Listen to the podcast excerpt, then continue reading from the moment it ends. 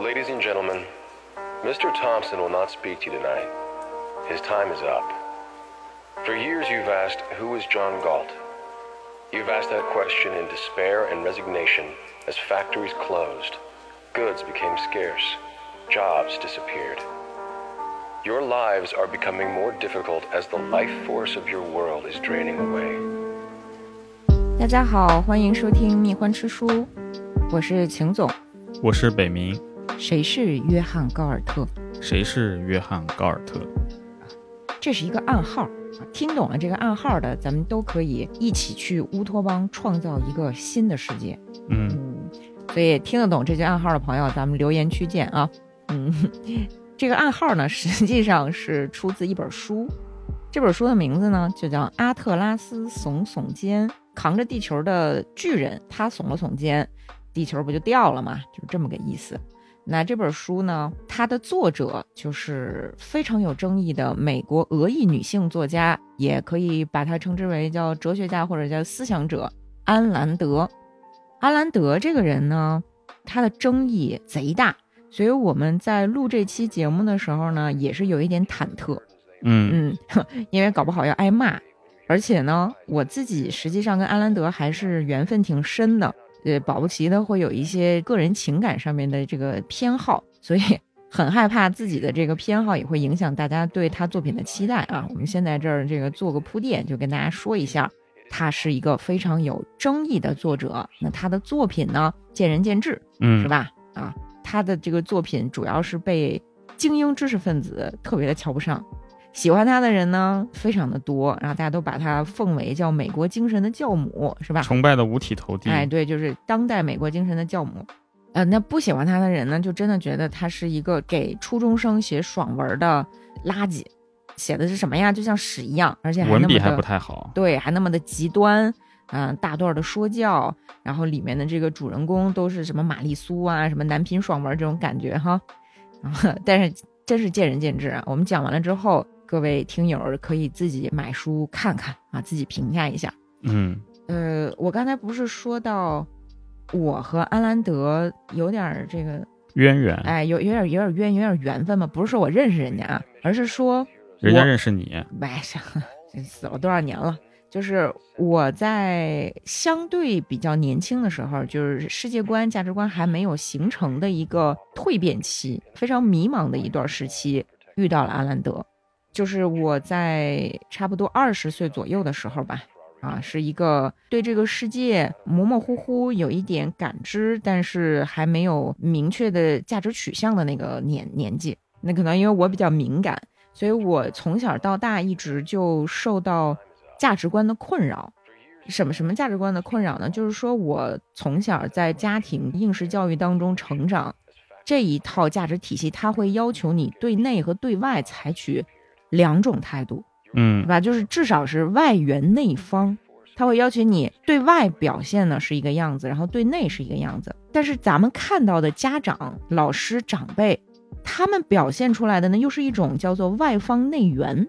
公开场合会特别的强调道德，会特别的强调我们要高举什么什么大旗啊什么的，是吧？但是关起门来对自己的子弟又会说，你得为你自己的利益考虑，对吧？外面那一套是说说的。对，就是他们也没有明着告诉你说你得人格分裂或者怎么样，他们只是告诉你要辩证的看问题，嗯就好像呢，这个世界不分是非黑白，一切都处在一个灰色的、流变的、朦胧的状态。嗯，这个对于心智还不是特别成熟，还没有能够领悟这一套价值观背后的真谛的那个年轻人来讲，是非常痛苦的一种体验。嗯对不自洽嘛。对，就是我不是说这一套有什么不好，因为这样看世界的方法有它自己的好处。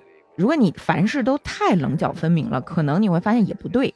但是如果说你在很年轻的时候，你特别渴望有一个人告诉你说，这个世界上有对有错，有英雄有坏蛋，有光明有黑暗，嗯那么就正好是在我特别迷茫的那个时期，我遇到了阿兰德。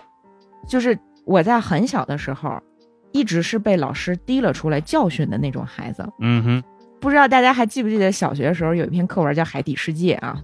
那个课文里面呢，它就描写海里面有各种各样的鱼，啊，有什么这个菱形的鱼，有这个梭子形的鱼，反正就是五彩斑斓。嗯，然后我们语文老师在语文考试的时候就出了一道题，问你说海里有什么鱼？我哪知道海里有什么鱼啊？我就瞎写了一些。然后老师给我的正确答案是，海里有梭子鱼。没听说过。呃，对于我来讲，不能说这个鱼长得像梭子，它就叫梭子鱼。所以我就跟老师掰扯这个事儿，然后就老师非常的生气。老师就是单独跟我谈，就你是一个好学生，嗯啊，你你本来是可以考很高分的，你为什么要跟老师对着干呢？正确答案是什么？你较什么真儿呢？对吧？这是一次对我幼小心灵的冲击，给我带来了痛苦。就这这种痛苦，可能是比较乖巧的小朋友很快就能度过的，嗯，但我的阵痛期就比较长，所以我一直阵痛到二十岁。我看你一直阵痛到现在嘛，对我现在也 是，但是现在好很多了，因为现在。成长了，嗯，相对自洽了，感觉是耐受度提高了，有可能。还有一个事儿，之前跟你讲过吗？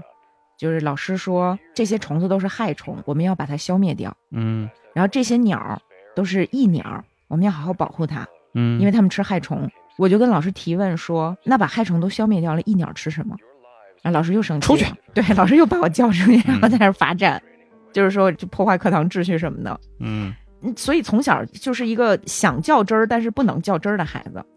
长到二十岁的时候呢，就出国留学嘛，正好就是遇到了一些这个国外的同学，其中有一个美国的男同学呢，他有一次就是我们一帮人聊天的时候，他听到了这样的一个困扰之后呢，微微一笑，寄出了一本书，说：“要不你看看这个。”嗯，不是《葵花宝典》，也不是《如来神掌》，就是这一本《阿特拉斯耸耸肩》啊，我就一口气把它读完了。当时是英文的口袋书，兰登书屋出的，我记得特别清楚，是一个蓝皮儿的。我就很快看完了这个《阿特拉斯耸耸肩》之后呢，就上瘾了，被洗脑了，我就成了阿兰德的信徒。然后我又读完了《源泉》。源泉是阿兰德在写《阿特拉斯耸耸肩》之前的另外一部作品。对对对对对。然后他的这两部作品是两部特别长的长篇小说，《源泉》得有七百多页。然后阿特拉斯耸耸肩口袋书得一千多页，嗯，但是我很快就看完了，这说明什么呢？说明这是一个爽文，就是它是一个完全没有阅读困难的人物角色都比较扁平化的文学作品。嗯啊，我一口气把这两本书看完了之后，我就爽了，嗯，我就透彻了，我就悟了，因为阿兰德在这两本书里面，他传递了一种精神，这个世界是有道德的，是有对错的。它是可以黑白分明的，只不过是说你要去仔细研究具体的黑白分明在哪儿。嗯，就好像是你，你可以用计算机模拟出一个超级复杂的、超级缤纷绚烂的世界，但是它的核心是零和一。嗯，对吧？你是可以通过理性去做出判断的，而不是要被别人牵着鼻子走，然后是非对错都去服从一种，比如说少数服从多数这样的道理的。就是你可以相信你自己，而且你只能相信你自己，为了你自己的利益，为了你自己的信仰坚持。就是他在传达这样的一种精神，所以你就明白吗。作为年轻人看了安兰德这样的作品，会特别的高兴。嗯啊，它不是简单的一种这个升级打怪、吃喝不愁，然后这个登上人生巅峰的感觉，而是说，就是你不会只满足于遵循一种你瞧不上的道德观念。嗯。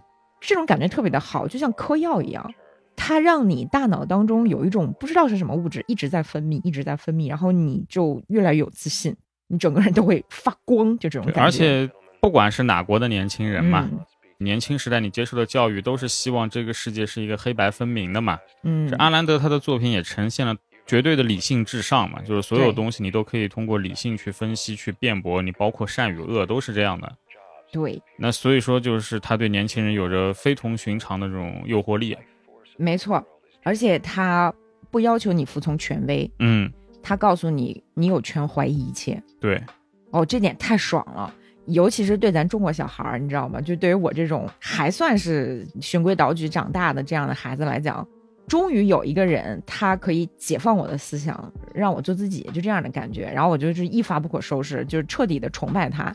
嗯，哪怕当时有一些其他的美国同学听说我看完了《阿兰德》之后呢，来提醒我，就是说嗯，你是不是被洗脑了呀？就是有一些可能更精英的知识分子家庭出身的美国同学，因为他们也比较熟悉这一套，就算是保守主义观念吧，他们就会来跟我讨论阿兰德，就是说啊，你会不会觉得阿兰德太极端呀什么的？然后那个时候我基本上就是热血沸腾的一个状态，我说完全没有，特别好，然后怎么怎么样呢？嗯，直到又过了一段时间呢，就这个劲儿过去了。我开始反思，我开始觉得好像不用那么激动，就是他会不会过度的赞美了个人主义啊？会不会过度的去这个有点矫枉过正？对，矫枉过正是个很好的说法。对，但是呢，就是这两年，随着也是环境的变化，包括我个人的成长，我再重新去看安兰德的话，我又发现，哎，人家说的还是对，嗯哼，还是有道理的。所以，嗯，把它拿出来跟大家聊一聊吧。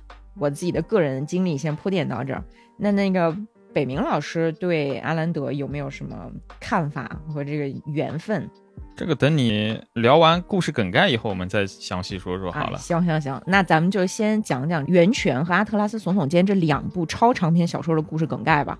好，为什么我们能先聊两部超长篇小说的故事梗概呢？因为确实故事挺简单的啊。啊，阿兰德有一点像在利用寓言和神话去展现他的思想，而不是有文学野心去写两部旷世奇作啊，就是像那个列夫·托尔斯泰那样，倒不是这样的。他的故事相对还是比较简单的，人物呢也是比较的面具化、扁平化的。嗯嗯，我们先来讲《源泉》吧。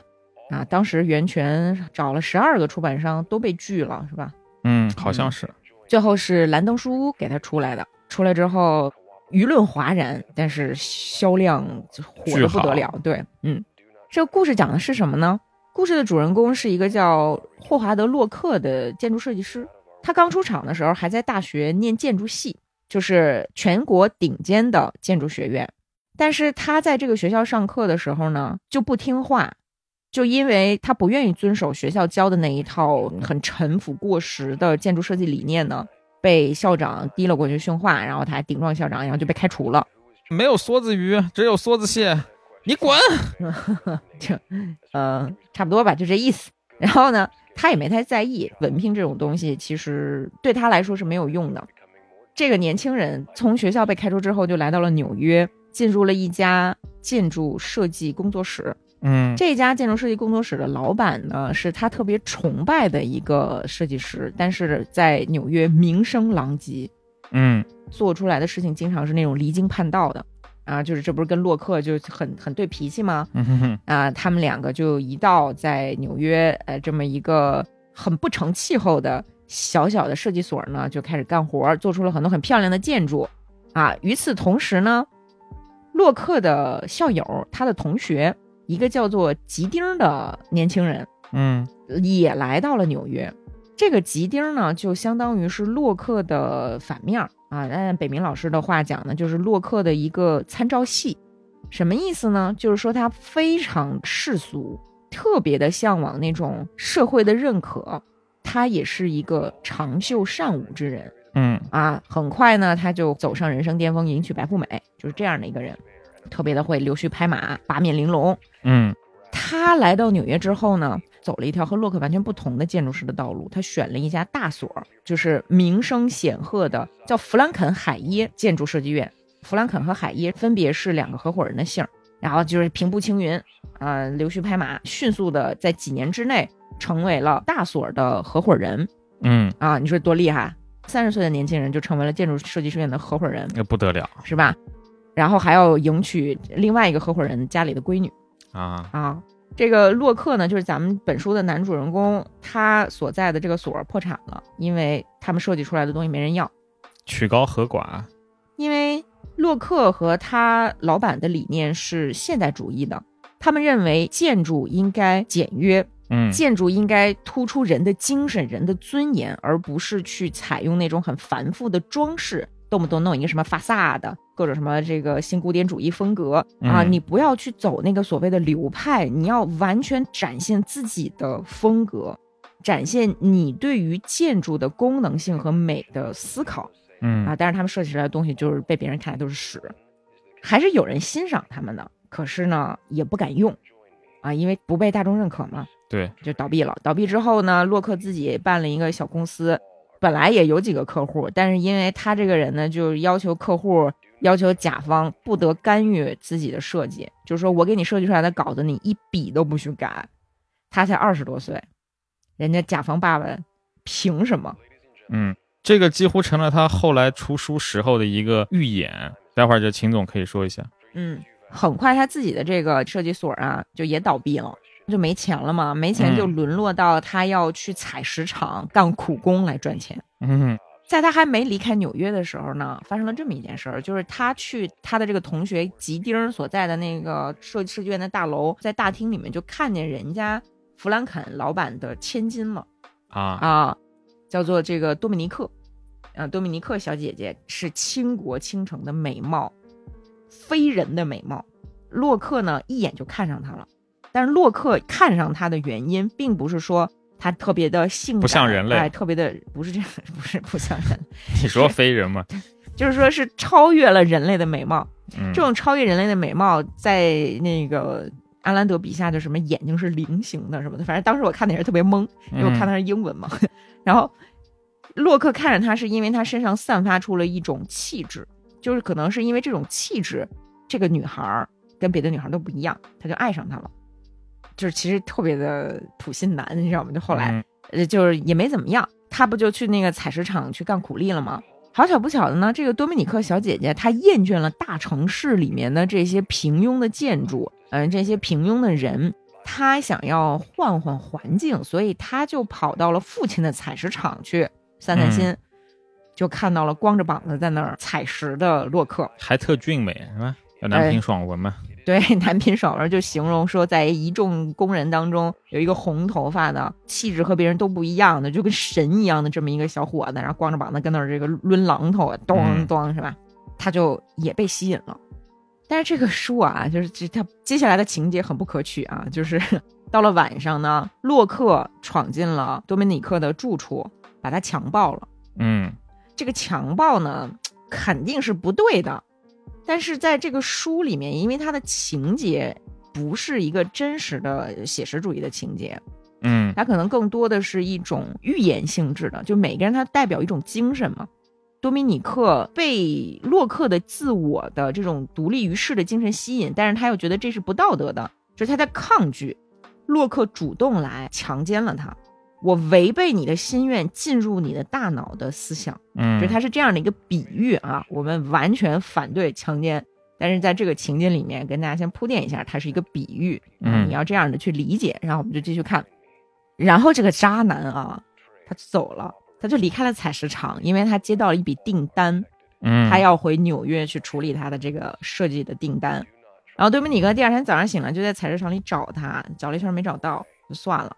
但是他心里面就开始对这个男人产生了一种就又爱又恨的感觉，嗯，而他既被吸引，同时又鄙视他。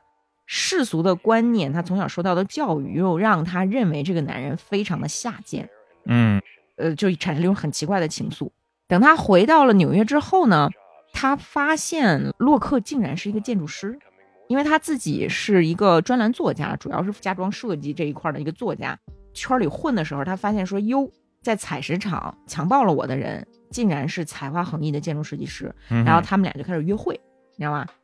这个，但是呢，你说这多拧巴？他们俩秘密的约会，可是公开场合，多米尼克。只要是洛克你接到的单，我就一定是让我们自己这个，就是因为他不是老板的千金嘛，嗯，我们自己家给你抢过来，就不断的去破坏洛克的生意，你就是特别奇怪吧，是吧？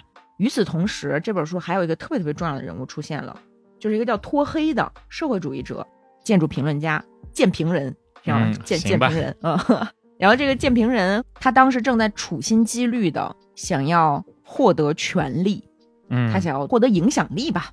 历史上不是有很多这样的知识分子嘛，对吧？希望成为这个 KOL，那么他一直在说教教导别人，这个世界上才华和能力都是微不足道的东西。一个人有才是没有用的，他必须要有道德。道德是什么呢？就是无私的奉献，为了他人牺牲自我，嗯，对吧？嗯，那洛克本书的主人公完全反对这一套说辞的。他从二十多岁的时候就已经很坚定的知道自己想要什么东西，并且为了自己想要的这些东西，可以完全抛弃世俗的眼光。他认为人只有在实现自我的时候才具有尊严。嗯要求他人为我牺牲，或者是为集体牺牲，或者是为了任何一个主义、任何一个道理牺牲的这种说辞，都是恶毒的、不负责任的、不道德的，嗯哼，是吧？你看这俩人就干上了。然后托黑呢，他把洛克视为自己的一个巨大的威胁，想要去摧毁他。刚刚说的这个，在中国古代典籍里面也有一个特别好的对应呢，杨朱，啊，对吧？对就是他说过一句叫“拔一毛以利天下，不为也不能干。”。对，嗯，如果我拔了我这身上一根汗毛，对天下有好处，这种事情我不干。为什么？他的其实思想核心是和洛克是非常接近的。对你嗯不能绑架他人去为这个世界做贡献，这样你从长远来看，结果反而是恶的。是这个就是安兰德他的自私的道德，专门写了一本书去论自私嘛。嗯嗯，但是你看托黑就不这样认为，或者说脱黑他内心是极度的自私，可是他表现出来的，他在对别人的说教都是人要无私奉献。那就像你小学时候，你们老师在表面一套说大家要为了集体，然后私底下关起门来跟大家说，这大家要辩证的看问题嘛，一个道理。嗨，也也不能，嗯，但是没那么极对对，端了。就不能那么说老师了，毕竟师道尊严嘛，是吧？嗯 就是，呃，回到这个故事来啊，回到这个故事来，这个脱黑就跟这个洛克形成了一个敌对关系。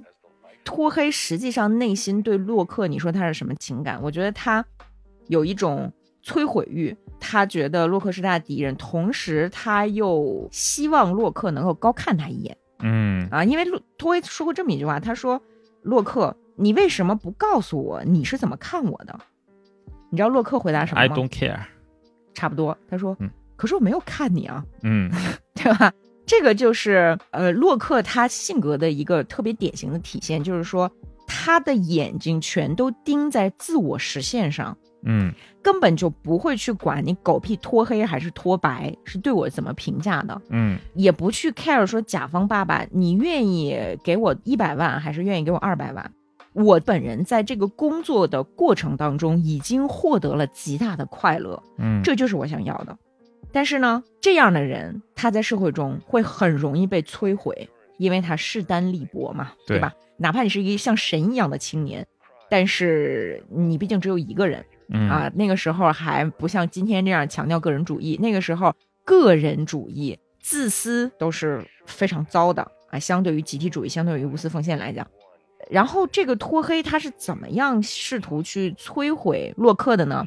他是这样，他先操纵一个耳根子特别软的一个商人，雇佣洛克，说洛克，你小子好，我看好你，嗯呃，我想请你来设计一座献给人类精神的神庙。嗯洛克是非常高兴啊，他说啊，设计设计设计，然后他设计刚刚竣工，是一座非常漂亮的建筑。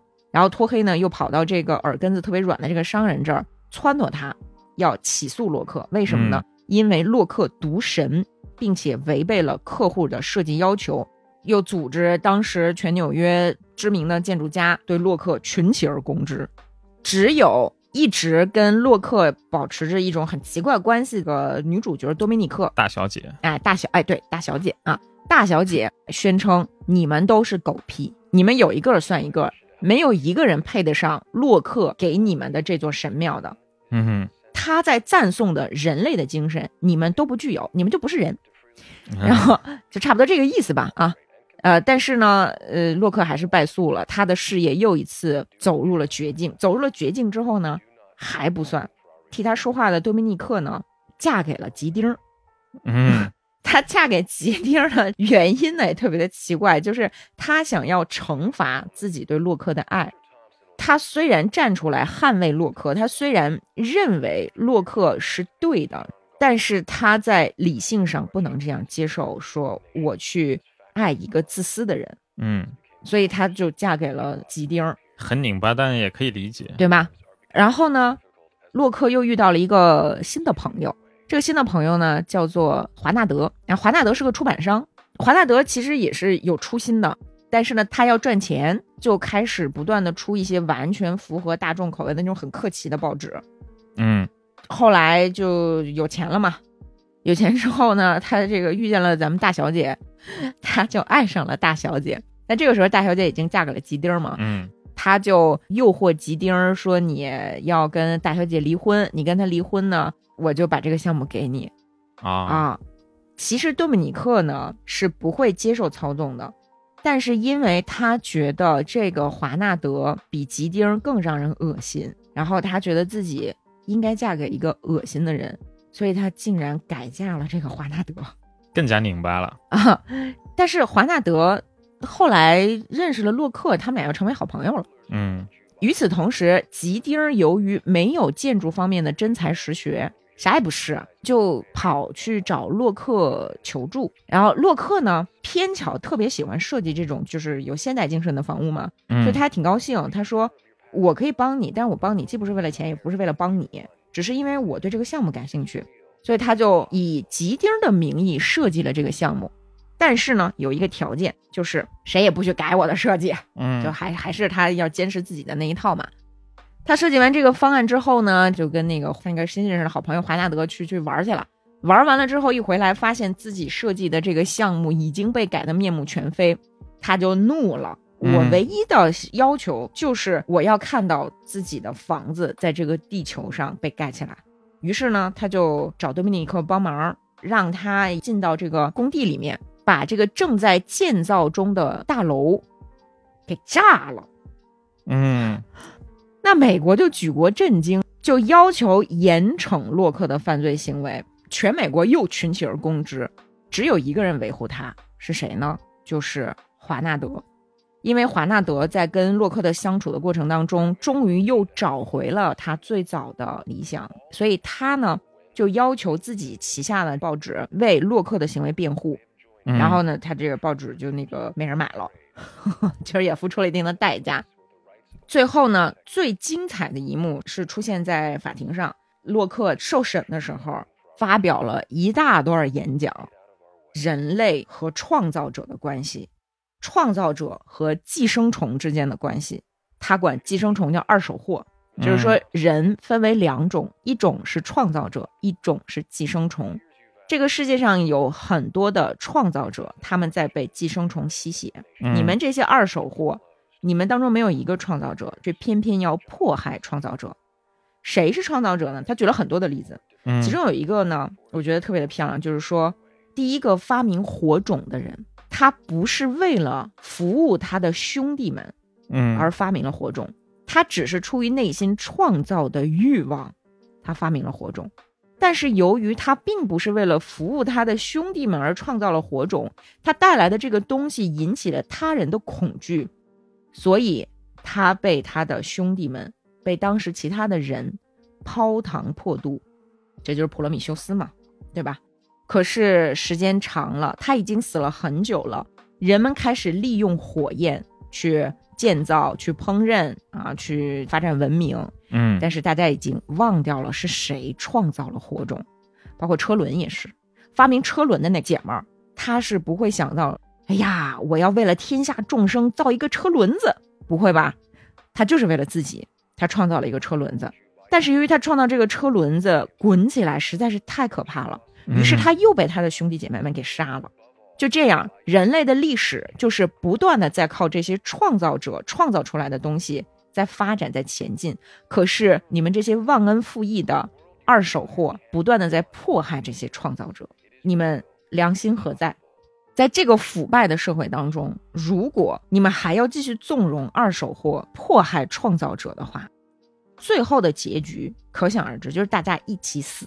嗯嗯，反正是是一个比较抽象的故事啦，所以最后陪审团呢判他无罪，反正是一个比较理想化的结局吧。嗯嗯，呃，反正这个就是源泉的故事。说你如果不愿意去看这个故事的全本儿啊，你可以去找洛克的那一篇演讲出来，他在法庭上对为自己的辩护出来去看一下，那个写的真的是雄辩，嗯，非常的漂亮。包括那个一会儿给大家讲阿特拉斯总统监，阿特拉斯总统监里面那个约翰高尔特，他的全国演讲也是整个这本书的核心所在。嗯你别的都不用看，你就看这个演讲就可以。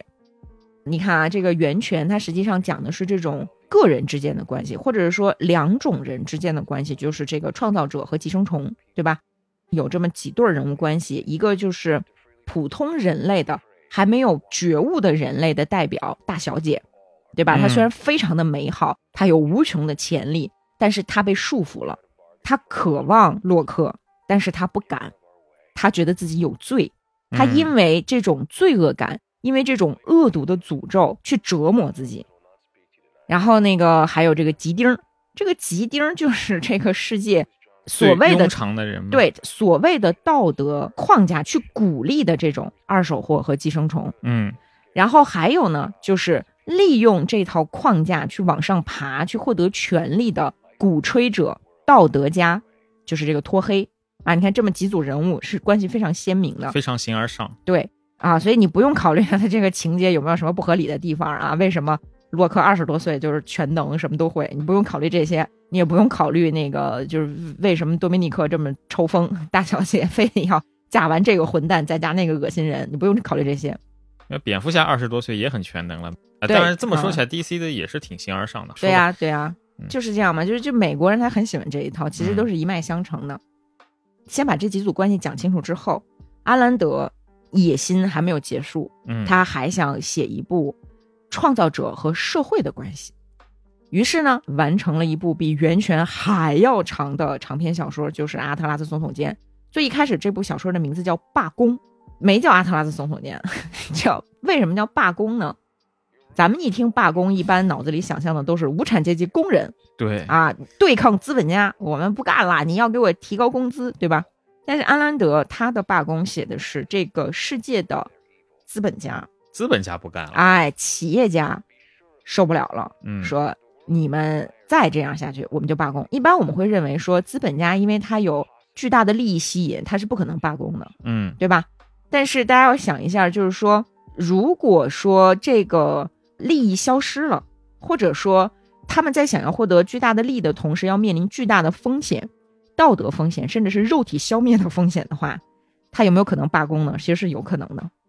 啊，他有可能主动罢工，也有可能被动的罢工，对吧？那我们历史上也有很多地方就曾经有还可以、还不错的商业，但后来出于一些原因，反正商业消失了嘛。这结果其实我们也能看得到，包括中国整个古代历史上重农抑商，其实就要么你就是红顶商人，对吧？你依附权力，红顶商人其实不叫商人了，本质上对，就是官商的话，就最后你反正也是一条死路，嗯，对吧？你做大就是死，要么呢就是小商人，但是小商人呢。会在政治生活上各种其他的领域去给你不断的打压，嗯，是吧？你想在中国古代商人的地位非常低的，甚至连农民都不如的这个。对呀，不不说甚至他本来就不如农民啊，因为就是要重农抑商嘛。对，商业发展起来，那你底层人民的能量一大了，这不就容易不稳定嘛？主要是认为你这个商人你也不是生产，你最多进行一个货物交换，不能产生价值，不利于我们税收。这种人少点好，就你说不利于税收这一点特别的对，因为古代他可能没有那么多的行政手段，对吧？他不好控制。扯远点儿，就是在整个制度设计上，咱们就是不太鼓励所谓的资本流动，嗯啊，大家就是桑农桑农，对吧？对，嗯。那安兰德呢，他就描述了一个原本已经发展出。资本主义啊，已经有了很好的这个就是什么个体呀、私人的这么一个商业氛围的环境下，企业家决定罢工的寓言故事。嗯，啊，其实是个科幻小说了，已经可以说它是。哎，还真是哈，对，有点像科幻小说了。嗯，大家想基本上就是有多少名著实际上都是科幻小说，《华氏九幺幺》。对吧？嗯、那也是科幻。一九八四，那我就不说了，对吧？像这个，其实《阿特拉斯总统舰》也是科幻，你自己想一想。对，它大概有一定的科学色彩。嗯，这个书呢，就是人物真的特别特别多，我们就简单挑几个人物来讲啊。嗯，这部书呢，它是一个玛丽苏，大意呢就是一个铁路大亨死了，他的一对儿女，女儿叫 Dagny，非常的优秀，就是一个。很乐观的，觉得可以用自己的这种企业家精神去引领、带领着他的这个企业再创辉煌的一个，就是很棒的这么一个女孩子啊！就是在我的心里，她就是那个呃安吉丽娜·朱莉的那种形象啊。好吧。然后还有他哥他哥呢继承了爸爸的总经理的这个职位，但是是个弱智，喜欢喝酒搞关系，跟政府的这些废物呢，一一天到晚的就商量怎么才能干掉他妹妹嗯啊，因为他看他妹妹特别不顺眼，他妹妹又有才能，人气又高。哥哥呢，在商业上就真的是完全没有判断力，他想当红顶商人，简单哎，来说，对，就是他就是想当红顶商人，没错。所以呢，他就觉得一定要跟政府搞好关系，嗯就是因为你你修铁路你要买钢铁嘛，嗯所以他选的供货商都是没有什么能力的，但是有政治影响力的这种公司。嗯明明有更好的供应商啊，更好的供应商呢，就是一家叫做汉克里尔登的钢铁厂，它的创始人，他的老板就叫汉克里尔登。这个汉克里尔登呢，发明出一种特别棒的铁合金，这种特别棒的铁合金又轻又好，然后还怎么怎么样的，他哥就不用，但是他妹妹就坚持说我要用这种新的合金，因为我已经看到了它的潜力。然后他们俩就吵架。然后这个里尔登是什么人呢？这个里尔登也是一个非常优秀的企业家，白手起家啊，嗯有钱之后呢，娶了一个具有贵族气质的老婆，叫莉莉安嗯啊。但是莉莉安呢鄙视他，因为你是一个挣钱的商人，而我是一个贵族。嗯，我结交的都是咱们全国的哎，全国的这些文化名人。你一个土包子，你眼里只有生意、生意、生意，钢铁、钢铁、钢铁，嗯我就瞧不起你。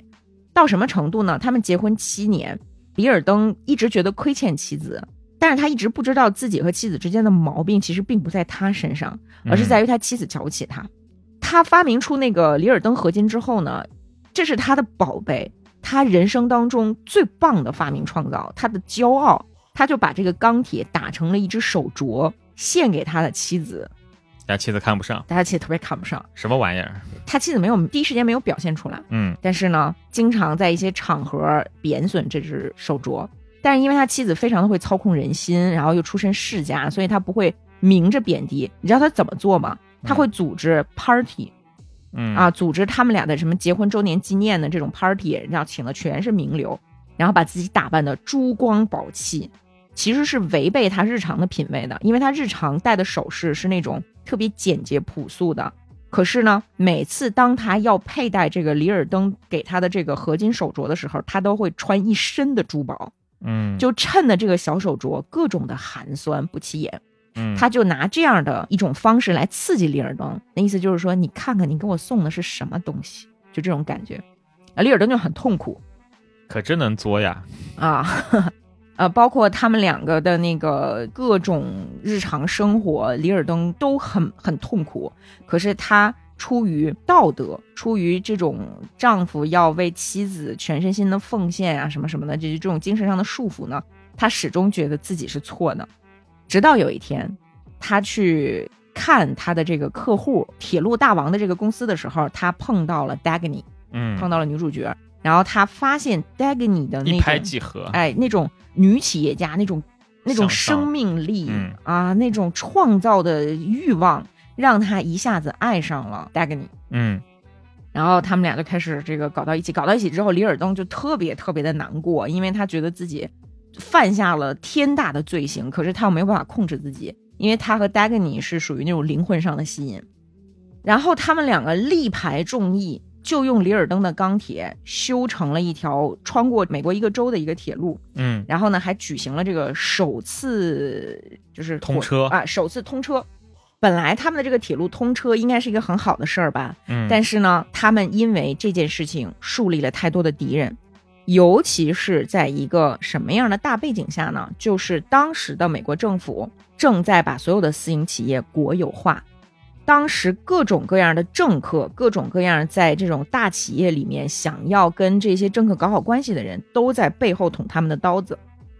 本来呢，建成的这一条铁路线要运送一个石油大亨的石油，但是呢，因为石油大亨的这个企业收归了国有化，他们的这个小联盟就被破坏掉了。嗯这个时候，一个特别奇怪的事情发生了，就是头天政府宣布把这家石油公司国企化，第二天这个老板消失了，然后这个公司里面的所有油田都着火了，烧个一干二净。嗯 这个时候，大概你发现说，不只是这家石油公司的老板消失了，他的好朋友也消失，他的旧情人也消失了。嗯因为这本书一开始的时候就介绍了 Dagny 的这个旧情人，他是一个很年轻的商业帝国的继承人，原本年轻有为的企业家，但是随着国有化的进程呢，他逐渐看似堕落成了一个纨绔子弟，一个败家子儿。嗯 Dagny 本来特别的失望，就觉得说我们从小一起长大，我知道他是一个很上进的人，他怎么变成这样了？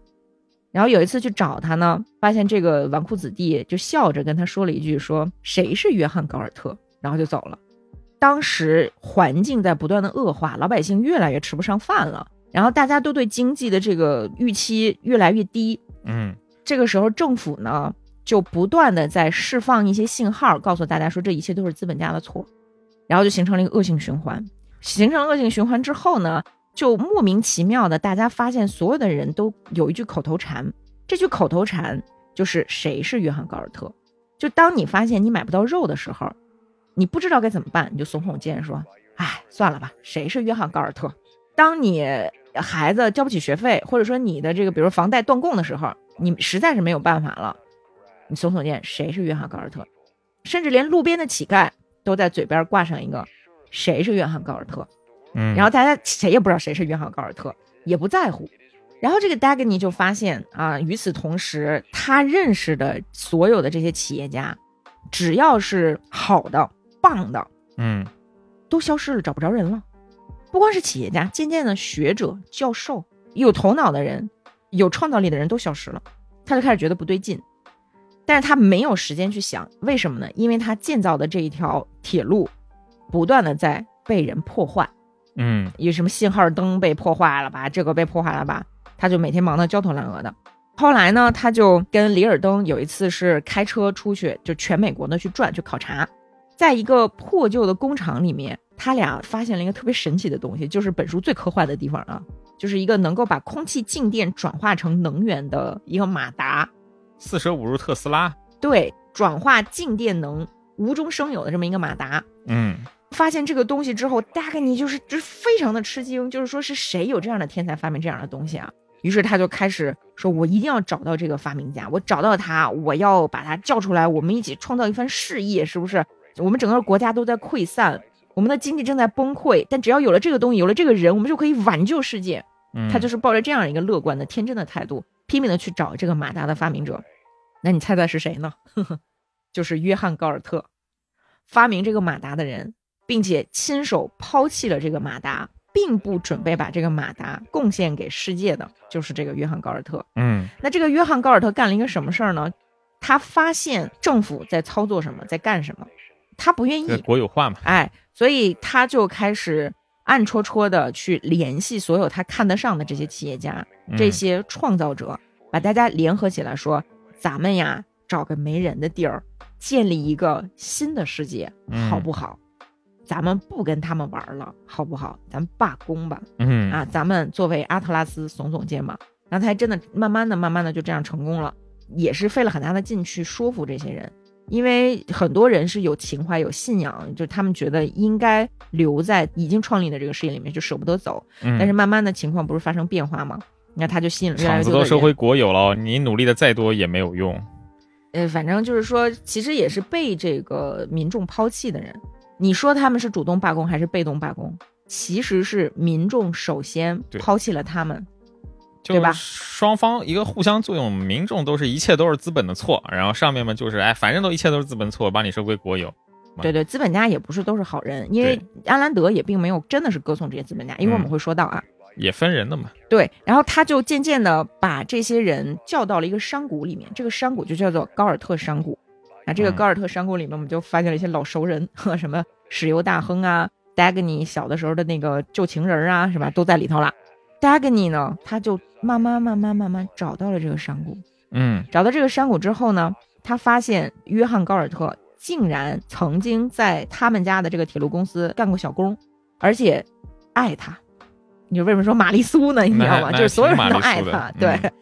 但是他还是不想放弃父亲留给他的这个铁路，并不是因为他父亲，而是因为他真心的热爱他的这份事业，嗯，他觉得还有救，所以呢，他回去了，他继续跟利尔登在这儿那，就是跟大政府 battle。对但这个时候全国的经济已经恶化到了一定程度了嗯啊，铁路我们知道反正是被摧毁了，等于说这个国家的经济动脉被毁了。呃，于是呢，尸位素餐的这些没什么本事的废物呢，就决定说要把约翰·高尔特给绑架来，强迫他来拯救这个世界。嗯，于是他们就跟踪达格尼，然后利用达格尼就找到了他，找到他之后就把他绑来了。绑来了之后呢，没想到这个约翰·高尔特利用全国广播不就说了那个七十多页的那个演讲吗？然后这个时候达格尼就清醒了，他就明白了。然后呢，我们就看到高尔特的朋友们，就是这些这个企业家呀、教授啊、科学家呀什么的，他们自己组织一个武装救援小队，一个特殊小分队，直接把高尔特就是带上飞机就飞走了，再见了。大概就就嗯复仇者联盟那种 level 嘛。他们去建立了一个新的世界。最后一幕是什么来着？他们好像看到纽约灯光逐渐熄灭。对，这边逐渐的倾颓，然后在山谷里面，我们看到了是一个片新世欣欣向荣，对，一个嗯新世界的诞生嘛。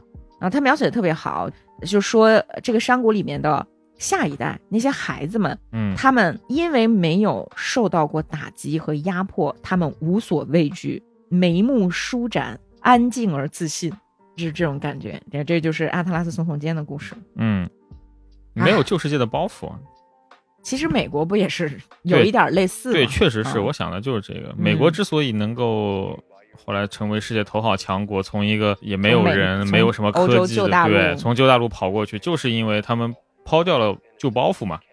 但也没有这么理想啦。我只能说，美国的读者热爱阿兰德的这一部小说，主要是因为他们心中自己国家是这么建立起来的，虽然事实并非如此。嗯啊但是我们再一次看到这个故事的预言性，它是一个神话，它是个童话。虽然里面有很多什么政治、经济、工业啊种种的描述，看起来有一点写实，但是里面全都是你你可以忽略掉的细节。嗯你就看他的思想主旨就可以。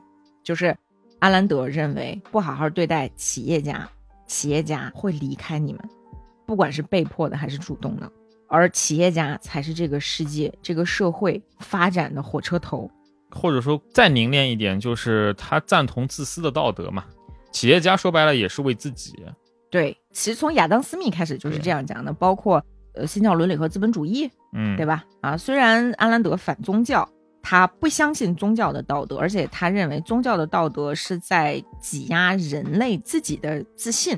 嗯但是呢，我们可以看到他应该是受到过这种怎么说新教伦理的影响，嗯，包括他肯定还受到过尼采的影响，有，对吧？肯定有嗯，因为尼采强调超人。强调人要脱离神、脱离宗教，去在一个荒野当中建立自己的价值、自我实现。尼采也反宗教的本质。对，但是安兰德反尼采，对你知道吗？阿兰德谁都反，他只相信自己，可是他身上又有太多其他思想家的痕迹，这也是他饱受诟病的一个原因嘛。就大家觉得他太傲慢了，是吧？他和尼采的主要区别在于，尼采比安兰德还要傲慢。但是尼采人家大学教授啊，嗯 阿兰德才老几啊，大家有这样的想法。呃，阿兰德不够高深，不够精妙，不够深奥。对，嗯，他比较直接，而且他相信直接的力量。也非常有力。他其实他的文章你看的肯定比尼采有力。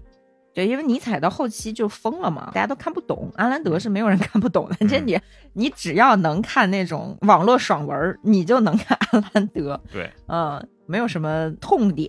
嗯，嗯但阿兰德这样，其实你要考虑到他的一个背景啊，嗯，真的是很有意思。就世界上有太多太多的牛逼人，都是犹太人。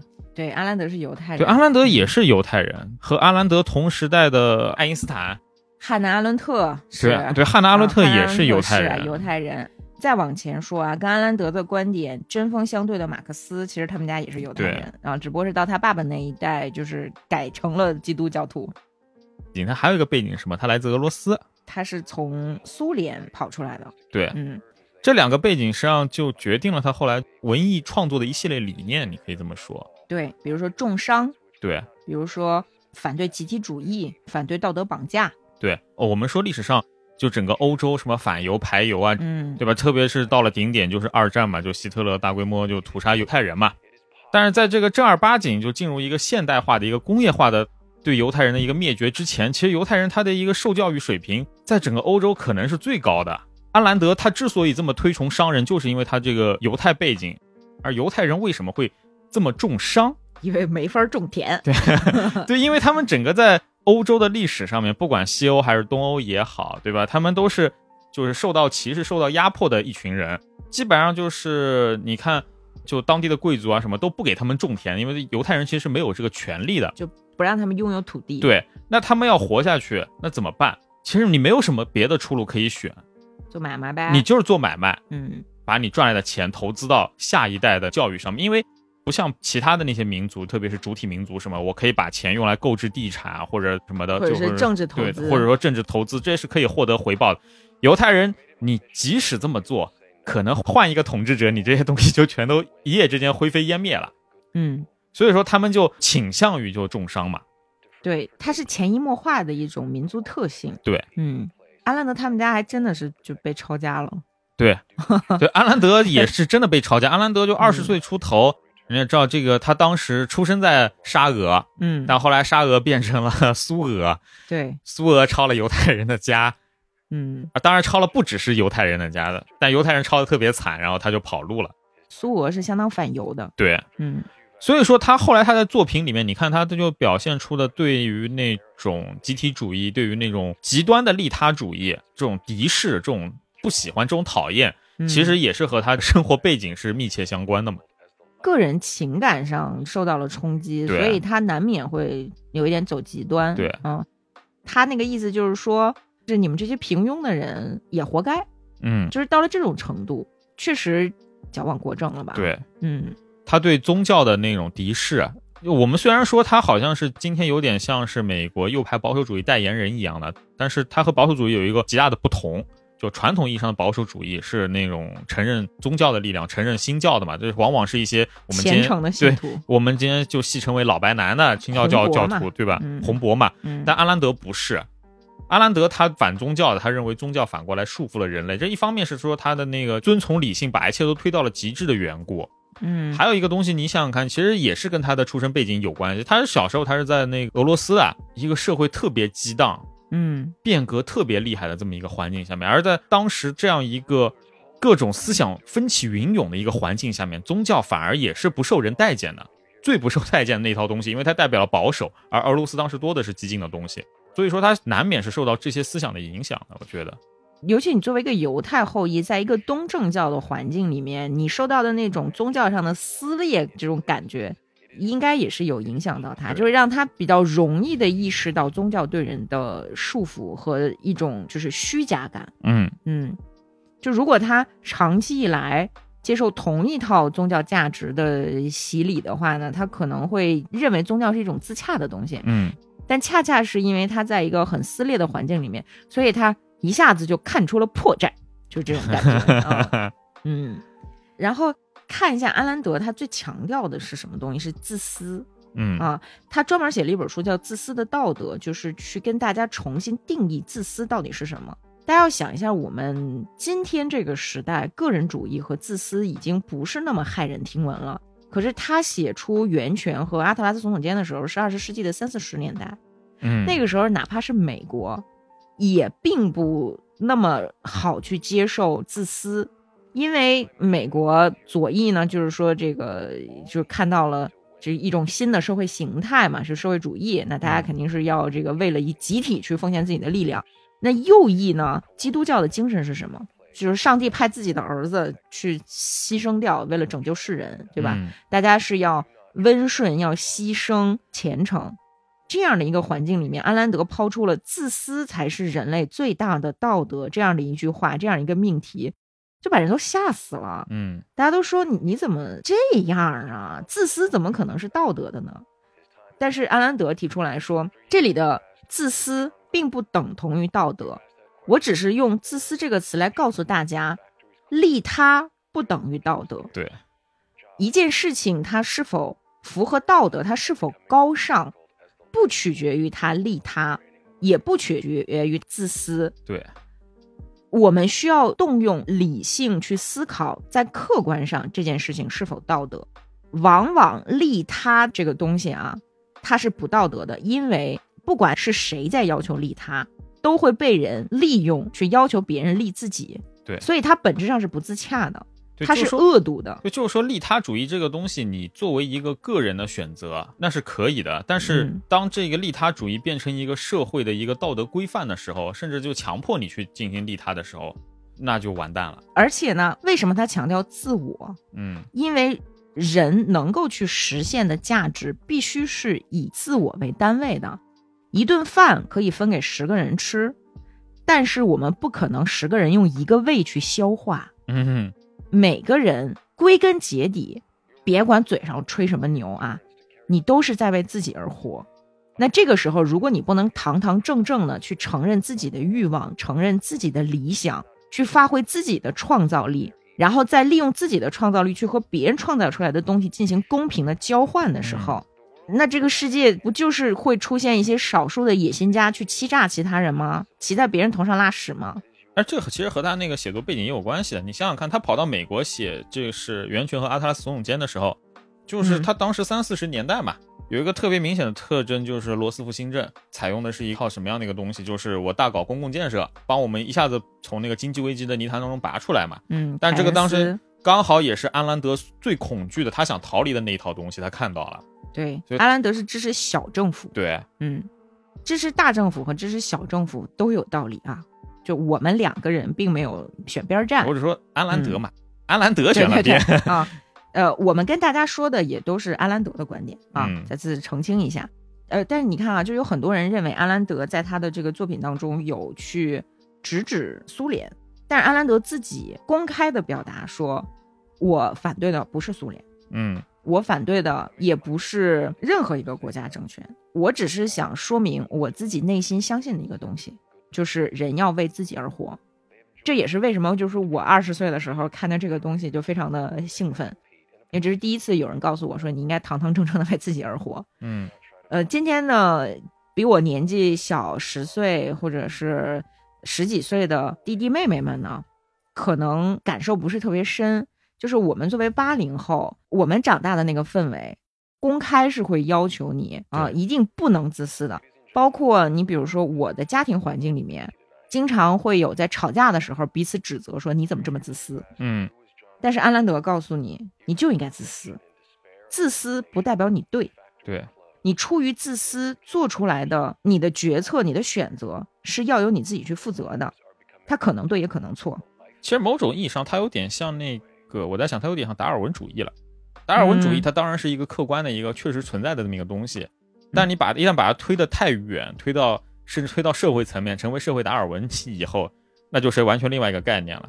其实它也有点像，就是所以说它的理论看起来非常自洽，但是我总觉得，但有点危险。对，一旦放到嗯就现实当中，那是另外一个概念，因为我们现实当中的人是不像他书中描写的那些人一样，是一种近乎于完人的角色的。没错。小朋友看了这个书之后呢，也千万不要以为自己能像洛克那样二十多岁就无所不能，然后跟甲方爸爸对着干啊，就千万不要这样。他只是预言对，啊，但是呢，我也不太认可，就是比较有见识的，就是读者啊，对他的嗯那种过度的抨击。我主要不支持大家对他的书的这种调性的贬低，因为我自己算是受益者吧，就嗯但我也不知道是受益还是受害、啊。他能给人嗯勇气，这一点就不得了了，已经。对攻击他的人说他炮制的东西是只有初中生才会去看的，就只有特别傻的人才会去看的。但我特别想劝劝这些这个老师们啊，这个世界上绝大部分人都是我们这种有点傻的，嗯，都是我们这种先天条件不是特别好的，就是你你可能想象不到我们从小生活的那个环境啊，不是像各位老师那样一从小就什么都懂，所以我们也需要吃一些高碳水、大白米饭。嗯，你告诉我说吃这个东西不健康，你要吃藜麦、橄榄油，那我没吃过呀，对吧？我得先填饱肚子。所以在这个阶段，普罗大众看阿兰德，虽然有一点危险吧，但是说你大白米饭你配点别的吃是吧？你配点什么棒子面儿什么的，其实是健康的，是好的，没有必要去排斥它。对，嗯，我就跟你说，我第一次读阿兰德的那个感觉，我用一个嗯拟人的说法来讲，因为我也不认识安兰德，我只能说看他小说的感觉就是，我突然遇到了一个大姐头，嗯，就是我在大街上流浪，是个小乞丐，我什么都不会，什么都不知道，然后很迷茫的情况下，有这么一个大姐头出来说：“你别怕，我罩着你。”嗯，就这种感觉。他虽然看起来有点凶，抽烟喝酒、纹身烫头，但我觉得他是一个好人。嗯他能够保护我，他能够指引我，嗯这就是我第一次读安兰德的感受。当然，这样的一个抽烟喝酒烫头的大姐大，那肯定会有很多人瞧不上他呀。就像有很多人瞧不上于谦一样。呃，对，于谦老师不可能有人瞧不上，德云皇后，母仪天下。嗯 嗯，然后最后呢，我想说，就是阿兰德他的作品在当下有什么样的价值？就是你有没有觉得现在这种仇富心理又回来了？对，其实所以我觉得现在反而更需要他。啊，就是安兰德在他的书中呢，嗯，首先他很清晰的说，虽然他的主角都是这些企业家，或者说我们扣个帽子叫资本家，但是他并不是无条件的去赞美这些资本家。里面也有资本家反派嘛。哎，对他想说的是，这个社会需要他们，而且是迫切的需要。对至于他们自己是道德的还是不道德的，是需要由他们每一个人做出的决定和行为，然后再去被判断的。嗯他不是说纯粹的去赞美资本家，但是他有赞美一个东西，这个东西是什么呢？就是金钱。嗯他非常热情的告诉大家，金钱是一个很干净的东西，你不要因为挣钱而感到羞耻，不要因为创造财富而觉得自己抬不起头来。对，人类社会的发展，这么多美好的东西被创造出来，是因为流淌着一种宝贵的血液，这种血液就是货币，对吧？大家想想是不是？就就是离开货币，你你说你这社会能活吗？就我们人只要不发生本质上的突变啊，就是咱们突然突变成了一种更高级的生命，嗯你是不可能离开金钱的。就是目前地球上就是最社会主义的国家有离开钱吗？没有有吧？嗯是吧？所以安兰德呢是利用对金钱的本质的一个澄清呢，来告诉我们说，不要因为挣钱而感到羞耻，也不要因为别人通过合理合法的手段挣到钱而去仇恨他。对，就如果你认为他这个钱挣的不干净，那是另外一回事儿。但如果他是在合法的情况下挣到的钱，不要总是去骂人家，不要认为有钱人都是坏人，没有有钱人更糟糕，这个世界就就那就更完蛋。嗨，其实我跟你说，咱们俩今天关于钱的这段对话，你要放在五年前，我觉得是不可想象的。就这嗯还用说吗？对吧？因为咱们中国本身经济发展、经济腾飞，体现在哪儿？老百姓有钱了，嗯对吧？但是因为我可能是时不时的在跟这个年轻的学生啊，或者是初入社会的这些朋友们聊天的时候，就是大家可能有这个困惑，因为现在有一种倾向，就是觉得老板都是坏人，老板嗯不好，对啊，然后呃，他也在创造价值。对，咱一码归一码，对你得把这个事儿分清楚了看，对吧？但是还是得说啊，就是 所有伟大的思想都是有毒的，比如说尼采的思想，在很多人看来也是有毒的，嗯对？吧？嗯，就是存在主义，在这个保守派的眼里，存在主义也是有毒的，对吧？所以我们看书嘛，就是说，咱蜜獾本身是一个杂食性的一个小动物，咱们读书也就读的杂一点。今天给大家推荐的这本书呢，我的求生欲很强，因为它的争议非常的大，大家可以在保持警惕的情况下去读一下，我觉得是有好处的。嗯嗯。On bended knee is no way to be free. Lifting up an empty cup, I ask silently. All my destinations will accept the one that's me, so I can breathe. Circles that grow and they swallow people whole. After lives they say goodnight to wives they'll never know. Full of questions and a teacher in my soul. And so it goes. Don't come closer or I'll have to go. Holding me like gravity are places that pull. If ever there was someone to keep me at home,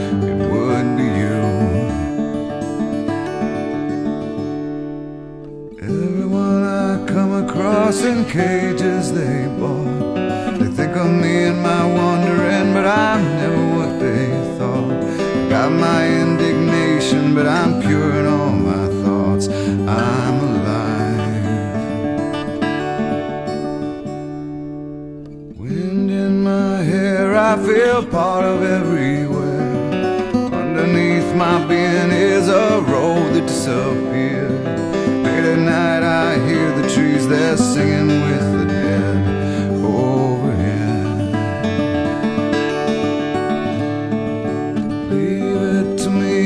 as I find a way to be. Consider me a satellite forever orbiting. I knew all the rules, but the rules did not know me.